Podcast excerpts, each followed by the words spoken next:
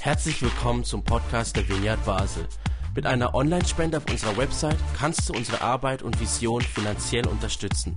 Vielen Dank fürs Mittagen und viel Spaß beim Zuhören. Ich habe neulich gesagt, es ist äh, brutal, wenn man so nach nur einem Lied gleich predigen muss.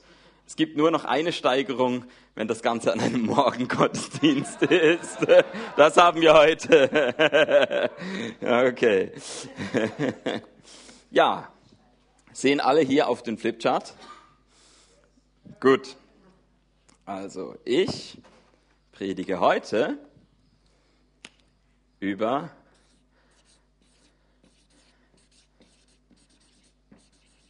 das Programm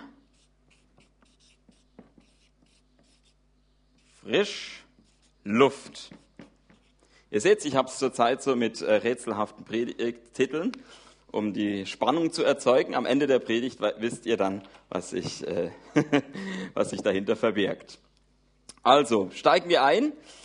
Ja, wenn wir das Stichwort Programm da stehen haben, dann ist sicher nicht das Letzte, an was ich denke, ein Computerprogramm.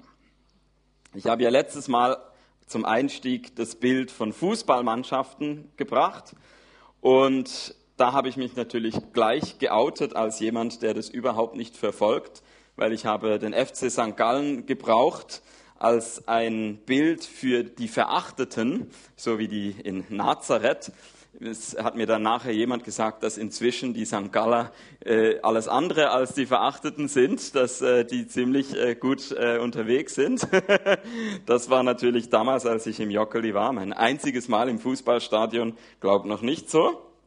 Gut, dann dachte ich, dann nehme ich diesmal ein Bild, äh, wo ich ein bisschen mehr Ahnung habe, so im täglichen Gebrauch meines Smartphones oder meines Laptops. Da haben wir auch vielleicht diesen Fall, den du auch kennst. Und zwar geht es mir so, ich benutze ja auch, wie die meisten von euch, so die Standardmarken, also ich nenne sie jetzt, ne, Apple, Microsoft, Google und so. Und dann ist es ja oft so, dass wenn man so ein Gerät frisch in Betrieb nimmt, ich musste nach vielen Jahren mein altes geliebtes Handy ersetzen, weil es doch ein bisschen langsam geworden ist. Und dann habe ich das Neue einrichten wollen und dann ist natürlich auch so, dass da gleich mal so ein paar Standardprogramme vorinstalliert sind. Ja. Und jetzt ist es ja so, wenn man so ein Standardprogramm vorinstalliert hat, dann gibt es vielleicht so zwei Typen. So die einen, die sagen, ja, Hauptsache Bequemlichkeit, so, es ist schon drauf und es äh, funktioniert auch super mit den anderen Programmen vielleicht so zusammen, so ähm, also muss ich da auch nichts dran ändern. Dann gibt es aber vielleicht auch diejenigen, die sagen, ja, ich will lieber ein alternatives Programm installieren, weil dieses, ich sage jetzt mal Beispiel Browser, es gibt ja Browser, wo man mehr Privatsphäre versprochen bekommt. Dann sagt man, ich kick jetzt zum Beispiel Google Chrome raus und nehme dann, äh, weiß nicht, Firefox oder so. Oder es gibt ähm, äh, Browser, die versprechen, dass mehr Bäume auf dieser Welt gepflanzt werden. Dann äh, installiert man sich Ecosia und so weiter und so fort. Und jetzt ist es so, dass ich die Erfahrung auch mache, dass manchmal äh, deaktiviere ich so ein Standardprogramm und dann plötzlich, plupp, ist es wieder da. Ich weiß nicht, ob ihr das auch schon erlebt habt. Ist ja ah, die, die, die Säcke so, ich, die wollen nicht, dass ich das Alternativprogramm verwende, die wollen, dass ich das Standardprogramm verwende. Dann muss ich es immer wieder neu deinstallieren, deaktivieren oder so und dann beim nächsten Update oder so, flupp, ist es wieder da. Naja, gut. Und auch dieses Bild ist jetzt nicht einfach so selbstständig, äh, um irgendwie mit euch mitzufühlen, wenn ihr wie ich irgendwie vor technischen Herausforderungen steht, sondern es hat natürlich mit dem Thema von heute zu tun.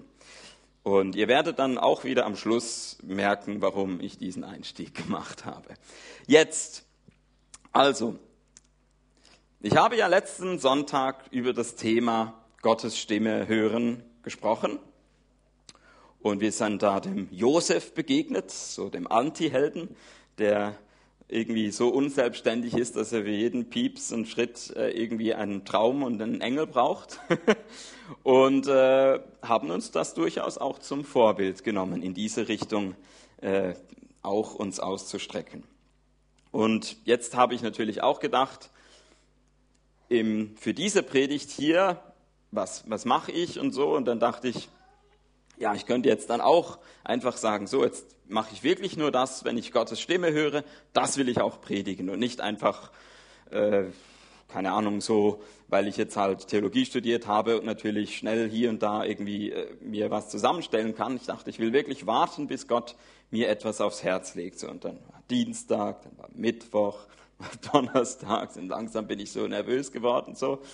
Ich dachte so, ähm, irgendwie, ich habe immer vor dem Schlafengehen gedacht, Herr, mach's doch jetzt mal bei mir auch wie beim Josef so, ein Engel im Traum, der sagt, predige das und das, so spricht der Herr. Und ähm, ja, ist nicht passiert. Dann war aber so, dass ich dann irgendwie am Donnerstagabend oder so dann mal meiner Frau gesagt, ah, ich weiß immer noch nicht, was ich predigen soll am Sonntag oder so. Dann hat meine Frau gesagt, ja, ähm, ich meine, willst du nicht einfach nochmal an das Thema anknüpfen vom letzten Sonntag und so ein bisschen grundsätzlich darüber sprechen auch? Jetzt, du hast eine Art, eine spezifische Form von Gottes Reden da vorgestellt. Wie wäre es mal überhaupt so, Gott spricht ja so individuell und so unterschiedlich, sprich doch da mal äh, über die verschiedenen Arten oder so. Dann oh, ja, könnte ich machen, so, ja, sag ich wirklich. ähm, und ich habe dann gedacht, ja gut, vielleicht ist es ja tatsächlich so, dass es jetzt nicht nur einfach die persönliche Privatmeinung meiner Frau war, sondern vielleicht hat ja Gott durch sie gesprochen. Und jetzt haben wir auch bereits ähm, so eigentlich ähm, ein paar Arten, wie Gott zu uns spricht, schon da. Und ich habe jetzt hier insgesamt sieben aufgeschrieben. Das würde ich jetzt gern zum Einstieg mal machen. So, für die alten Hasen ist das äh, eine Auffrischung, die nicht schaden kann. Vielleicht ist auch was dabei, wo du sagst, oh, das war mir noch gar nicht bewusst. Ähm, und dann würde ich da ein paar von denen kürzer oder länger kommentieren und am Schluss habe ich dann nochmal äh, so ein, etwas aus eine biblische Gestalt, die ich, mit der ich dann nochmal so einen Punkt machen möchte. Genau. Und dann kommt dann auch alles so zusammen. Also, wie redet Gott zu uns? Wir haben es ja beim Josef jetzt schon gehabt. Ich würde als erstes sagen, und ich nenne es jetzt mal neutral, durch Boten.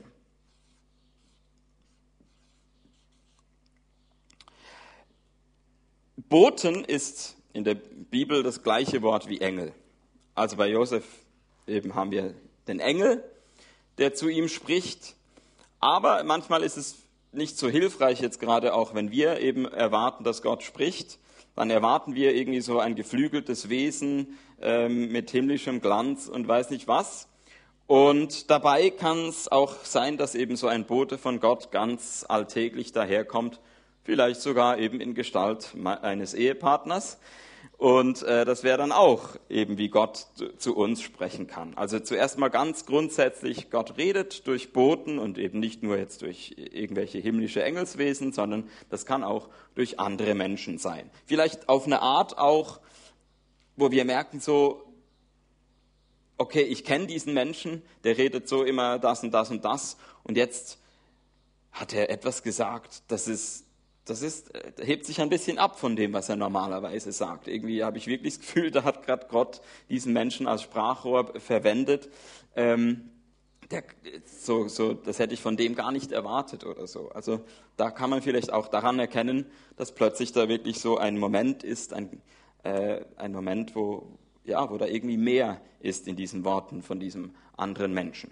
So, und dann eben das Zweite, das war jetzt letzten Sonntag, da war das mit den Träumen. Also Gott spricht durch Boten oder eben, auch Engel. Und bei Josef ist es kombiniert im Traum. Also ich schreibe hier nochmal den Josef hin als Beispiel. Und hier schreibe ich nicht nur Engel, Und dann kommen jetzt noch fünf andere. Und ich habe ja letztes Mal auch so gesagt, dass, was ja das Unverschämte ist bei Josef, ist, dass Gott ja eigentlich so völlig neben der Bibel vorbeispricht. Also da gibt es ja auf der anderen Seite im Team Jerusalem diese vielen Gelehrten, die studiert haben und genauere Vorstellungen haben davon, wenn der Befreier, wenn der Messias kommt, dann hat das so und so auszusehen.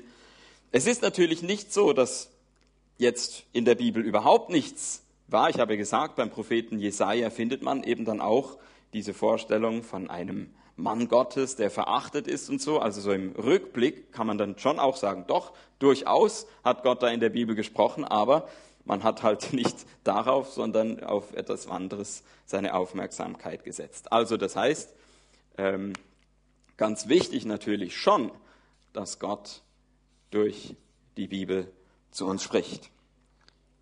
Und auch bei der Bibel gibt es sicher einerseits, dass jetzt ich, wie heute als Prediger, etwas aufbereitet habe und so die biblische Botschaft euch weitergebe, aber es ist natürlich auch das ganz alltägliche Lesen, wo jeder selber auch Gott erlebt, wie, wie, wie er beim Bibellesen plötzlich merkt, wow, das trifft mich jetzt voll oder so. Also auch hier schreibe ich noch hinzu, Predigt, oder ich hätte auch schreiben können wie, wie oben, nicht nur Predigt, also Predigt, aber auch tägliches Lesen. So, und dann sind wir bei der Nummer vier, und das ist jetzt so die, die große, ehrfurchtgebietende Art. Gott redet durch Auditionen oder Visionen. Also der Unterschied ist Audition, ähm, kennen wir auch die Begriffe Audio und Video. Ja, also Audio ist einfach hören und Video ist mit Bild, visuell. Ähm, also dass Gott, und da gibt es natürlich tausende biblische Beispiele, ein Beispiel für das Hören, dass, sie, dass jemand plötzlich eine Stimme hört, also wirklich auch nicht nur irgendwie so im übertragenen Sinn, sondern der hört da ta tatsächlich irgendwas. Das wäre zum Beispiel die biblische Figur vom Samuel. Oder ein Beispiel für Visionen. Auf Samuel komme ich gerade nachher dann noch zurück. Und bei den Visionen haben wir ja im Herbst die tolle Predigt gehabt von Joel Roth über Petrus, der da plötzlich unreine Tiere sieht und die soll er jetzt plötzlich essen, obwohl ihm seine jüdischen Speisevorschriften das eigentlich bisher nicht erlaubt haben. Also Auditionen,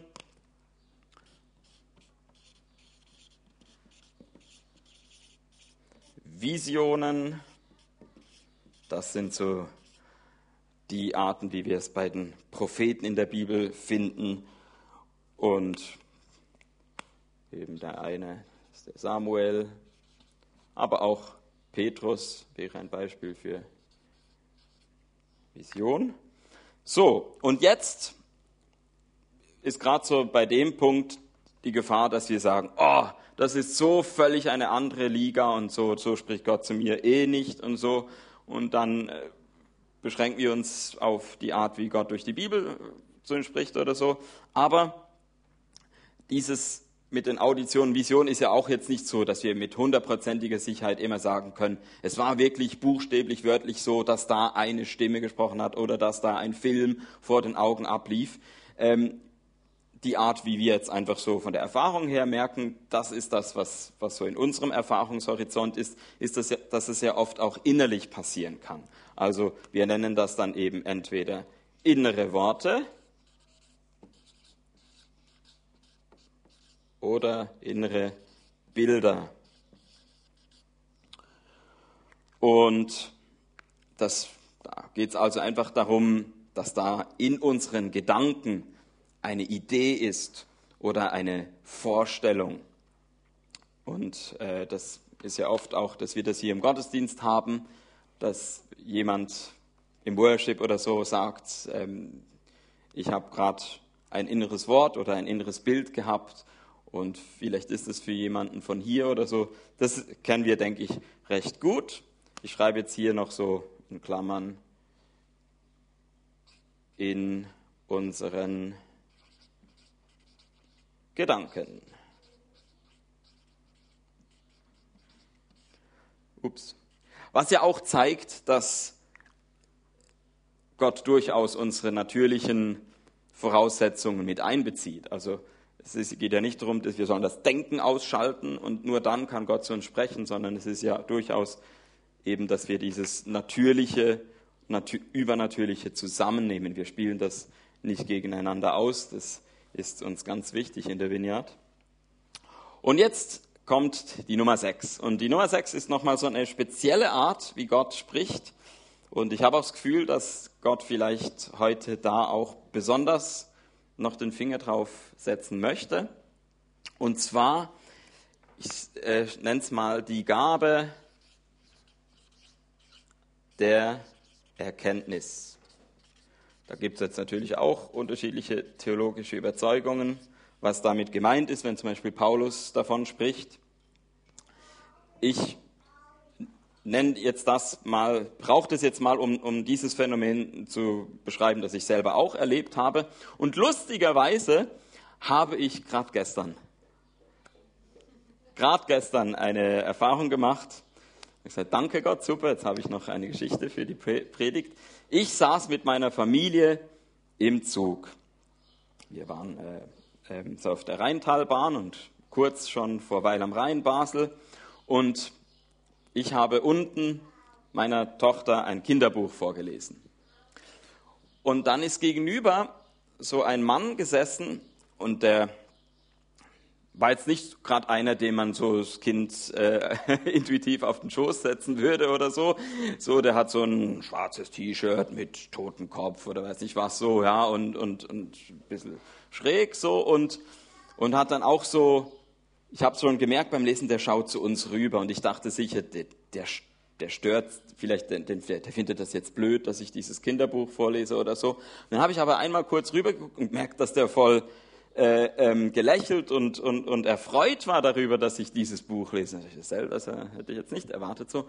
Und in dem Moment, in dem Moment hatte ich wie den Eindruck, dass Gott sagt, der verbindet damit mit diese, genau mit diesem Buch äh, Erinnerungen, der kennt das irgendwie, seine Kindheit oder äh, weiß nicht was. Und sag ihm doch, dass ich ihn sehe und, und, und dass ich ihm jetzt gerade in diesem Zug eine Freude machen wollte, so mit lieben Gruß Gott oder so. Ja? Und äh, dann habe ich so, puh, ähm, äh, okay, ähm, Gott, ich mache es aber nur, wenn der von sich aus jetzt irgendwie eine Bemerkung macht, dass eben er ihn dieses Buch erinnert. So.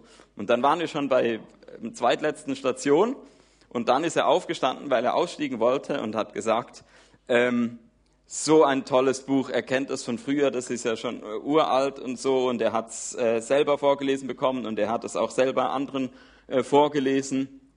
Und dann habe ich gedacht, okay Gott, jetzt muss ich es auch machen und habe einfach so gesagt, äh, ja, ähm, ich glaube, es ist äh, genau darum, dass Gott mich in diesen Wagen gesetzt hat, um Ihnen dadurch eine Freude zu machen. Ähm, dann hat er ja, das ist schon ein verblüffender Zufall oder irgendwie so und ist dann ausgestiegen oder so. ja, also ganz kleine, ähm, unspektakuläre Szene, aber doch äh, ein Moment, wo ich dieses Gefühl gehabt habe, Gott lässt mich etwas erkennen über einen anderen Menschen. Und in diesem Sinn meine ich jetzt das mit der Gabe der Erkenntnis.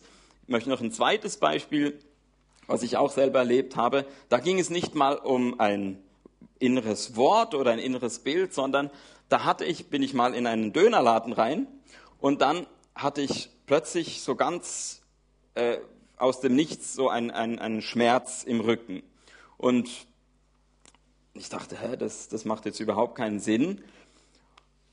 Und dann habe ich gedacht, vielleicht könnte das eine Botschaft sein von Gott, dass der Mann, der mir da ein leckeres Essen jetzt dann gleich macht, ähm, dass der vielleicht Rückenschmerzen hat und du für ihn beten könntest. So. Und tatsächlich, ich habe gefragt, ähm, hast du zufällig Rückenweh? Ja, schon seit Tagen und so und so.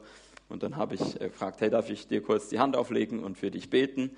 Und dann hat er gesagt, ja, mach äh, und so. Und dann habe ich gefragt, und hat sich was verändert? Und ja, ähm, jetzt, jetzt, ist es weg. Und also war ganz begeistert und hat dann, glaube ich, auch noch ich bin dann noch später auch noch mal in den Laden und dann hat er irgendwie gesagt, hey, der kann übrigens oder der ist ich weiß nicht mehr genau so, also ich, man weiß da nie so, macht er das jetzt einfach, weil er nett sein will und, und mich äh, als Kunden irgendwie binden will oder so, aber äh, mir geht es jetzt weniger um, um das Resultat, ob jetzt eben dieser Mensch gestern im, im Zug oder eben dieser Dönerladenmann mal im Himmel auf mich zukommt und sagt, wegen dir ähm, habe ich zum Glauben gefunden oder so, sondern einfach so dies, dieser Moment im Alltag, wo ich so einen kleinen Impuls habe, eben vielleicht auch nicht nur für mich, sondern für einen anderen Menschen, wo Gott mir eine kleine Erkenntnis, einen kleinen Ausschnitt sozusagen, weil Gott den Menschen ja durch und durch kennt und ich kriege so einen kleinen Einblick, Gott mir was anvertraut und ich kann dadurch einen anderen Menschen ermutigen oder für ihn beten. So, das war mir noch wichtig, diese Art des Redens ähm, besonders herauszustreichen. Und dann noch als letztes, es ist übrigens nicht, dass jetzt es nur diese sieben Arten gibt. Also man könnte sicher noch achtens, neuntens, zehntens oder so, aber es sind jetzt so die sieben, die, die ich denke, die schon vieles so abdecken. Und eine Art, und das ist auch vielleicht eine, die ein bisschen umstritten ist, ist, dass Gott durch Umstände spricht. Und da muss man einfach sagen, im Vergleich zu allen anderen, dass das die Art ist, die am wenigsten eindeutig ist. Also man ist da dann immer sehr schnell auch bei einem Schicksalsglauben so, dass man, ah, die Türe ist zugegangen, dann hat es halt nicht sollen sein, so oder, da ist eine Tür aufgegangen, ja, dann äh, ist das sicher von Gott. Aber es könnte ja auch eine Versuchung sein und ich muss widerstehen, durch diese Tür zu gehen. Oder eben umgekehrt, dass die Tür, geschlossene Tür äh, eine Aufforderung bedeuten kann, dass Gott sagt, ja, und jetzt äh, musst du klopfen und treten und irgendwie ausharren, beharrlich, ist eine äh, äh Geduldsprüfung äh, und dann wirst du doch durch diese Tür, die verschlossen ist, schlussendlich hindurchkommen. So. Also das heißt, ich würde sagen, das ist auf jeden Fall eine Art, wie Gott spricht, die eher in Kombination mit anderen äh, ähm, verwendet werden sollte. Ich würde nie jetzt nur eben eine bildlich gesprochen, verschlossene Tür oder eine offene Tür alleine als Gottes Reden nehmen, sondern dann eben fragen, ja Gott, warum ist diese Tür zu oder offen? Möchtest du, dass ich und so weiter. Genau, also das waren so sieben Beispiele. Vielleicht ähm, hier noch das hinzuschreiben. Schicksalsglaube. So, also das soll es nicht sein. Genau. So. Ähm, und bei der Gabe der Erkenntnis könnte man vielleicht auch noch auch Schmerz, das Beispiel von dem Schmerz, wo das auch zeigt, dass es jetzt nicht immer nur diese Arten von, von Wort oder Bild sind, sondern es kann natürlich noch eben auch durch ein Spüren zum Beispiel oder Spüren hätte ich vielleicht besser hingeschrieben. Ja gut, jetzt lasse ich es. Okay, gut, jetzt. Das war also so ein kleiner Überblick, eine kleine Einführung, wie Gott zu uns spricht. Und jetzt habe ich ja letztes Mal so gesagt, es wäre doch cool, wenn wir in unserer Sommerpause, in unseren Ferien, egal wo wir sind, solche Erfahrungen machen, ebenso wie Josef, aber vielleicht auch wie Samuel oder Petrus oder wie, wie ich. Ähm, und das wäre so cool, wenn wir voneinander auch hören könnten. Geschichten, wer sagt, hey, ich war da am Lago Maggiore oder wo auch immer und äh, plötzlich hat Gott zu mir gesprochen. Und jetzt möchte ich nochmal auf den Samuel zurückkommen und zwar aus, aus folgendem Grund. Und zwar, ich kreise den mal ein. Der Samuel ist für mich nochmal ähnlich wie Josef so eine Figur, von, dem wir, von der wir was lernen können aus der Bibel. Und es gibt auch da wieder so eine Gegenüberstellung, die ähnlich ist, aber nicht ganz gleich. Also letztes Mal habe ich ja vom Team Josef auf der einen Seite, zusammen mit Nazareth und all den Nazarenern, Und auf der anderen Seite so das Team Herodes mit Jerusalem, den Jerusalemern. Ähm, das einander gegenübergestellt. Und heute würde ich gerne auf der einen Seite auch wieder, ich kann es ja auch wieder Team nennen. Es gibt das Team Samuel und dann gibt es auf der anderen Seite auch ein Team und dieses Team nenne ich Eli. Jetzt ganz kurz zur Wiederholung oder äh, ich lese jetzt nicht den Bibeltext, die ganze Kapitel, das ganze Kapitel. Also es gibt ja in der Bibel die Samuel-Bücher, von denen ist eben Samuel der Namensgeber und der Staat, äh, in, diese, in diesen Büchern gibt es ganz viel politisches, Gewalt, Kriege und so weiter. Aber das Spannende ist, der Beginn ist sehr, sehr anders. Der Beginn ist sehr sensibel. Das, das alles fängt an mit einer Frau, die einen Kinderwunsch hat. Und dann kriegt diese Frau tatsächlich dann einen Sohn und das ist dann eben der Samuel. Und sie hat dann Gott versprochen, der Samuel, den will ich dir, Gott, weihen, wenn ich den bekomme. Und dann hat sie also diesen Samuel in die Obhut gegeben von Eli. Also Eli ist der Mentor sozusagen vom, vom Samuel. Und jetzt kommt dann eben diese Geschichte, die, die sehr eindrücklich ist, die beschreibt, es war eine Zeit, in der Gott wenig redete. Also es war jetzt so, dass für viele, und, und das finde ich auch so schön, weil ich finde, es ist auch gerade wenn wir zum Beispiel denken, ja, irgendwie das mit Gottes Reden so, das ist jetzt nicht so das, was ich so jeden Tag so ganz normal erlebe, ist es so tröstlich. Das war auch schon zu biblischen Zeiten so, dass es einfach diese Erfahrung gab, irgendwie geht das Know-how verloren, wie Gott spricht. Man hat gar nicht mehr die Sensibilität, man hat gar nicht mehr so die, ähm, irgendwie, äh, dass man so sich darüber austauschen kann, ja, bei mir war es so, bei mir war es anders, bei mir so, sondern irgendwie so dieses Wissen ist am Zurückgehen so. Und dieser Eli, der hat da noch was davon. Und der Samuel ist das Greenhorn. Und dann gibt es diese Szene, dass der Samuel sich schlafen legt in der Nähe von der Bundeslade, dem, äh, das, was Gottes Gegenwart repräsentiert hat. Und dann Plötzlich hört der Samuel seine Stimme. Samuel. Und dann ähm, steht er auf und geht zu Eli und sagt, Eli, du hast mich gerufen, so. Und dann sagt, nee, es war nicht ich, so, geh wieder schlafen. Geht nochmal ins Bett, wieder Samuel. Und dann wieder zu Eli, du hast mich doch gerufen, so, nein. Und so geht es dreimal und beim dritten Mal sagt Eli, hm, äh, das könnte sein, dass das die Stimme von Gott war. Geh nochmal ins Bett und das nächste Mal sag, äh, sprich Herr, dein, dein Diener hört oder so. Und dann, endlich ist es dann soweit, dann hat Samuels gecheckt, das ist der Herr, der will zu mir sprechen, sagt, ja, dann äh, spricht zu mir und dann offenbart Gott dem Samuel, was er ihm sagen will. So, und jetzt, warum mache ich hier wieder so eine Gegenüberstellung wie beim letzten Mal. Ich glaube nämlich, dass diese beiden Personen, Samuel und Eli, auch wieder so für eine bestimmte Art von Menschen stehen. Zwei unterschiedliche Arten oder vielleicht auch, dass wir beides, dass wir uns als eine Mischung von diesen beiden Typen empfinden. Denn auf der einen Seite haben wir den Samuel, und ich würde sagen, der Samuel steht so für einen Menschen oder für die Menschen, die Gott oder ihre Berufung noch nicht kennen.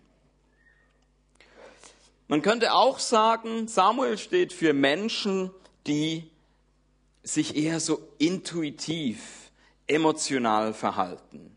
Ja? Und, also wir sehen zum Beispiel, der, Samuel, der, der ist so intuitiv hat er sich in dieser Nacht in die Nähe von der Bundeslade gelegt ähm, und, und so dann ist er zu seiner Begegnung mit Gott gekommen. Er hat das nicht so bewusst gemacht, sondern irgendwie ist da seine Intuition vielleicht gefolgt oder ähm, ja. Und jetzt gibt es ja darin eine Stärke und ich würde sagen auch eine Schwäche.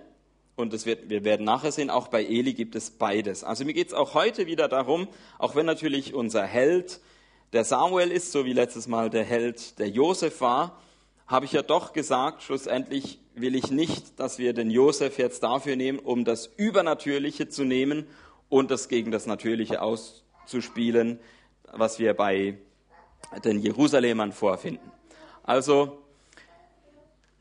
das, so wie letztes Mal das Natürliche und das Übernatürliche zusammengehört, so ist es mir auch wichtig, dass wir heute merken, der Samuel hat Stärken und Schwächen, der Eli hat Stärken und Schwächen und eigentlich brauchen die sich gegenseitig. Also, Samuel, was ist seine Stärke? Der Samuel, der ist auf der Suche. Der Samuel, der ist offen für eine Gottesbegegnung. Der Samuel, der spürt auch vielleicht so eine Sehnsucht in ihm drin. Und ich glaube, so geht es vielen Menschen. Gibt es sicher auch hier unter uns. Aber das Ganze hat auch eine Kehrseite, nämlich dass das Ganze auch ein bisschen zufällig dann irgendwie eingeordnet wird. So, was der Samuel nicht hat, ist, er hat nicht so einen Rahmen, der ihm hilft, das Erlebte zu interpretieren. Und so könnte er halt auch äh, sagen, ja, jetzt, es war halt so, vielleicht so ähnlich wie der Mann gestern im Zug, ah, verblüffender Zufall so. Und dann geht er halt weiter und ähm, kann das vielleicht nicht genau einordnen, was das jetzt genau ist. Also, anders gesagt, den Samuels in dieser Welt, denen fehlt die geistliche Erfahrung der Elis. Und jetzt kommen wir zu Eli. Eli steht eben für Menschen, die Gott kennengelernt haben und ihm grundsätzlich dienen wollen. Und er steht auch für Menschen, die mit dem Status quo zufrieden sind. Also, und ich würde das gerade noch erstmal so neutral sagen. Also Zufriedenheit ist ja an sich nichts Schlechtes. Ich würde sogar sagen, da ist eine Stärke drin, dass der Eli einfach gelernt hat, auch in Zeiten, wo jetzt nicht Gott so intensiv redet oder so, dass er da einfach seinen Dienst als Priester tut. Er befolgt sozusagen einfach die Regeln, wie so ein Mönch, ja, der jeden Morgen einfach seine äh, festen Stunden hat, wo er betet oder so.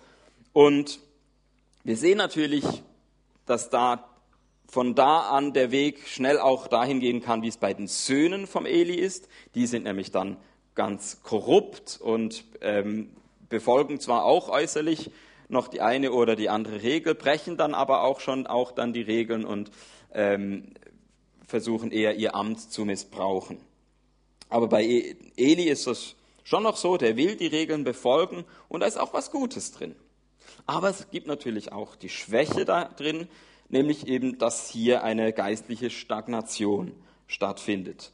Man hat sich damit abgefunden, dass Gott eben nur noch selten spricht und, und das finde ich besonders wichtig, dieser Eli kann eigentlich die Menschen nicht über ihr eigenes geistliches Erleben hinausführen. Also er ist da wie so eine Blockade und, sagt, okay, wenn schon der Priester ähm, nur noch so wenig von Gott erlebt und sich nur so noch so wenig nach irgendwie was ausstreckt oder so, wie, sehr, ähm, wie, wie viel weniger sind dann auch die anderen, die durch diesen Menschen jetzt nicht irgendwie in neue geistliche Erfahrungen katapultiert werden, sondern es ist eher so, dass sie merken, okay, da ist nicht mehr viel zu holen. Wir sehen es ja schon beim, bei, bei Eli so, der kann gerade noch dem Samuel ungefähr ne, sagen, das könnte vielleicht Gott sein, so, aber ähm, viel mehr Anleitung kriegt Samuel nicht. Also er muss dann schon das Reden Gottes irgendwie selber entdecken.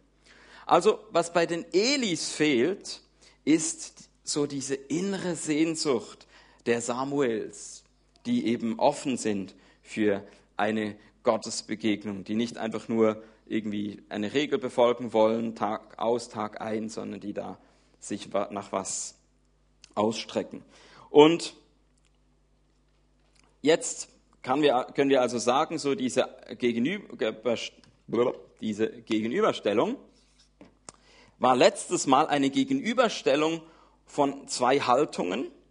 Es war nämlich die Haltung Verachtung beim Team Herodes, ja, diese sagt, da Nazarener, Träumer, irgendwie so, und auf der anderen Seite eine Haltung der Bedürftigkeit, die Josef ausgezeichnet hat, oder eben auch Nazarener, die sagen, ja, wir, wir, wir sind nicht so wie die Jerusalemer, dass wir sagen können, ja, wir haben alles, brauchen nichts, sondern ähm, ja, wir brauchen. Und heute geht es in eine ähnliche Richtung, aber ich würde es nochmal anders, jetzt ein anderes Bild vielleicht auch dafür verwenden und das bringt uns jetzt auch zum Titel zurück. Und zwar kennt ihr vielleicht ähm, dieses Symbol hier.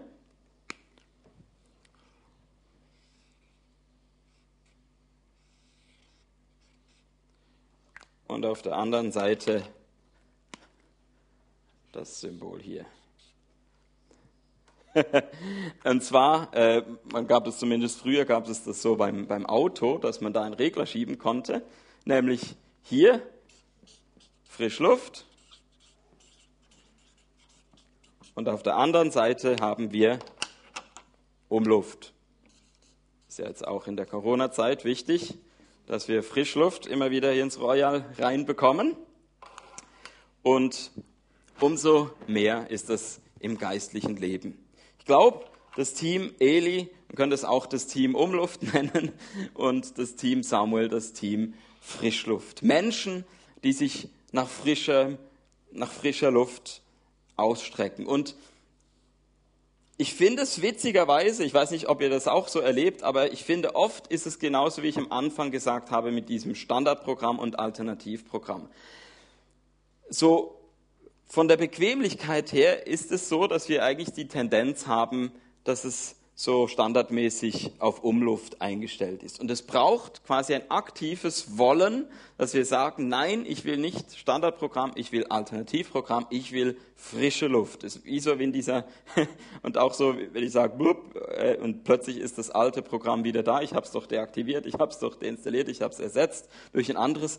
Es gibt irgendwie so dieses Phänomen, dass wir immer wieder zurückfallen auch im geistlichen Leben, dass wir sagen, ja, ich habe da mal eine Erfahrung früher gehabt und das mache ich jetzt einfach laufend weiter. So wie ich quasi eben damals einmal im Leben im Fußballstadion mir meine Meinung gebildet über FCB und FC St. Gallen so und dann spreche ich auch 2020 immer noch gleich über den FC St. Gallen und nehme nicht in Rechnung, dass der sich inzwischen weiterentwickelt hat.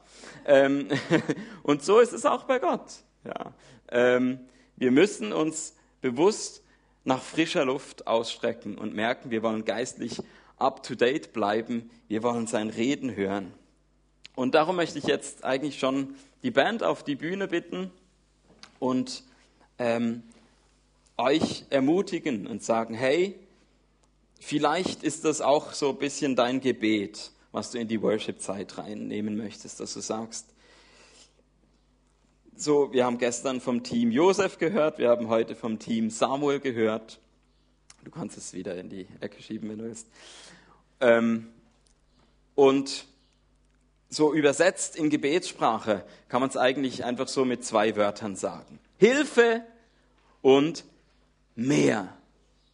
Und ich weiß nicht, ob eines von diesen Gebeten, ein Wortgebet, ob das so vielleicht das ist, wie du in diese Worship-Zeit einsteigen willst, dass du sagst, ich fühle mich wieder Josef, ähm, Hilfe, ähm, ich, ich merke, mit meinen menschlichen Möglichkeiten komme ich so und so weit, aber ich, ähm, das, das, das ist nicht das, was mir jetzt in dieser oder dieser Situation hilft. Ich brauche wirklich direkt dein Reden jetzt in diese Situation hinein, Gott. Hilf mir. Oder eben, dass du sagst, ja, ähm, ich will nicht wie der Eli so mich begnügen und sagen, ich habe mal da diese Erfahrung gemacht, ich, ich habe mich Gott mal nah gefühlt und seither bin ich halt irgendwie und lebe von dieser Umluft, sondern ich möchte mehr, ich möchte frische Luft, ich brauche mehr Sauerstoff in meinem geistlichen Leben. Und wenn das dein Gebet ist, möchte ich dich einladen, jetzt so in diese Anbetungszeit zu kommen. Und wenn du vielleicht gerade auch wie in meinem Beispiel von gestern in der Bahn, merkst, mir, Gott spricht zu mir und er spricht auch nicht nur zu mir persönlich, sondern vielleicht lässt er mich etwas erkennen über eine andere Person hier im Raum. Dann fände ich auch cool, wenn wir nachher das Mikrofon öffnen können für Worte der Erkenntnis, Bilder der Erkenntnis ähm, und dass wir so einander dienen können. Ich bete noch und dann worshipen wir. Vater, ich danke dir, dass wir so jetzt in dieser Anbetungszeit, vielleicht wie Samuel, so in die Nähe deiner Gegenwart kommen können, damals durch die ähm, Bundeslade zum Ausdruck gebracht. Und Herr, wir suchen deine Gegenwart. Wir, wir merken äh, vielleicht bewusst oder eben auch vielleicht nur so intuitiv, dass wir merken, da zieht uns etwas jetzt in diese Gegenwart hinein. Und wir sagen Ja dazu. Herr, führe uns in deine Gegenwart und führe uns auch an diesen Ort, wo du zu uns sprichst. Sprichst du zu uns persönlich, sprichst du auch zu, zu uns für andere.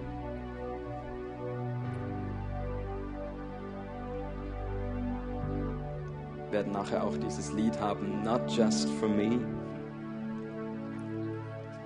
Herr, ich danke dir, dass es so cool ist, mit dir unterwegs zu sein und wie dein Wesen es ist, dass wir über uns hinaus den anderen, die andere im Blick bekommen können, dass wir einander dienen können.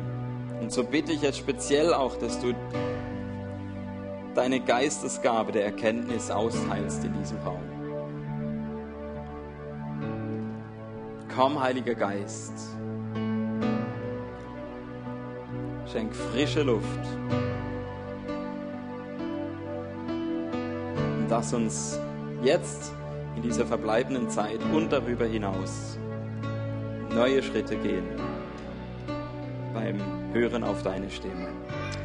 Amen.